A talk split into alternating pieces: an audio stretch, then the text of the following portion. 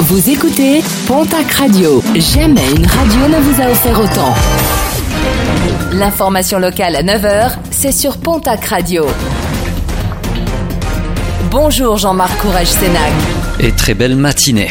Les violences conjugales ne connaissent pas de répit. À Tarbes, un homme a été interpellé par les policiers alors qu'il venait débouillanter sa compagne. À l'origine de ce geste volontaire, une dispute qui aurait mal tourné.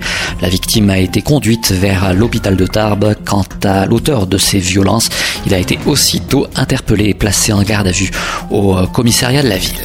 Enquête ouverte suite à l'incendie qui a touché dans la nuit de jeudi à vendredi la société d'exploitation des laboratoires Abadi à Vic-en-Bigorre.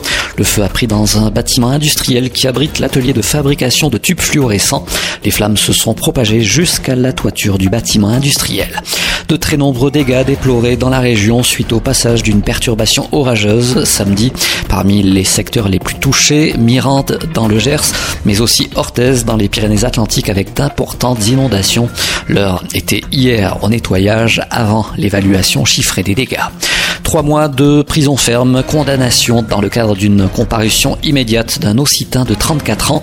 Ce dernier avait été contrôlé à sept reprises sans autorisation de déplacement dérogatoire. Placé en garde à vue après son interpellation par une patrouille de nuit, il a été présenté à la justice dans la foulée.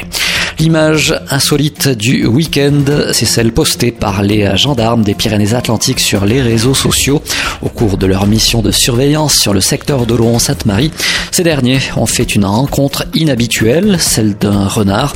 L'animal peu apeuré et peu sauvage est allé à leur rencontre et en a profité pour se restaurer avant de repartir. Et puis pour finir, un mot de sport déplacé à fin juin. La féminine de printemps finalement annulée à Pau. Selon les organisateurs, les conditions sanitaires ne sont pas remplies pour que la course paloise puisse se tenir dans de bonnes conditions.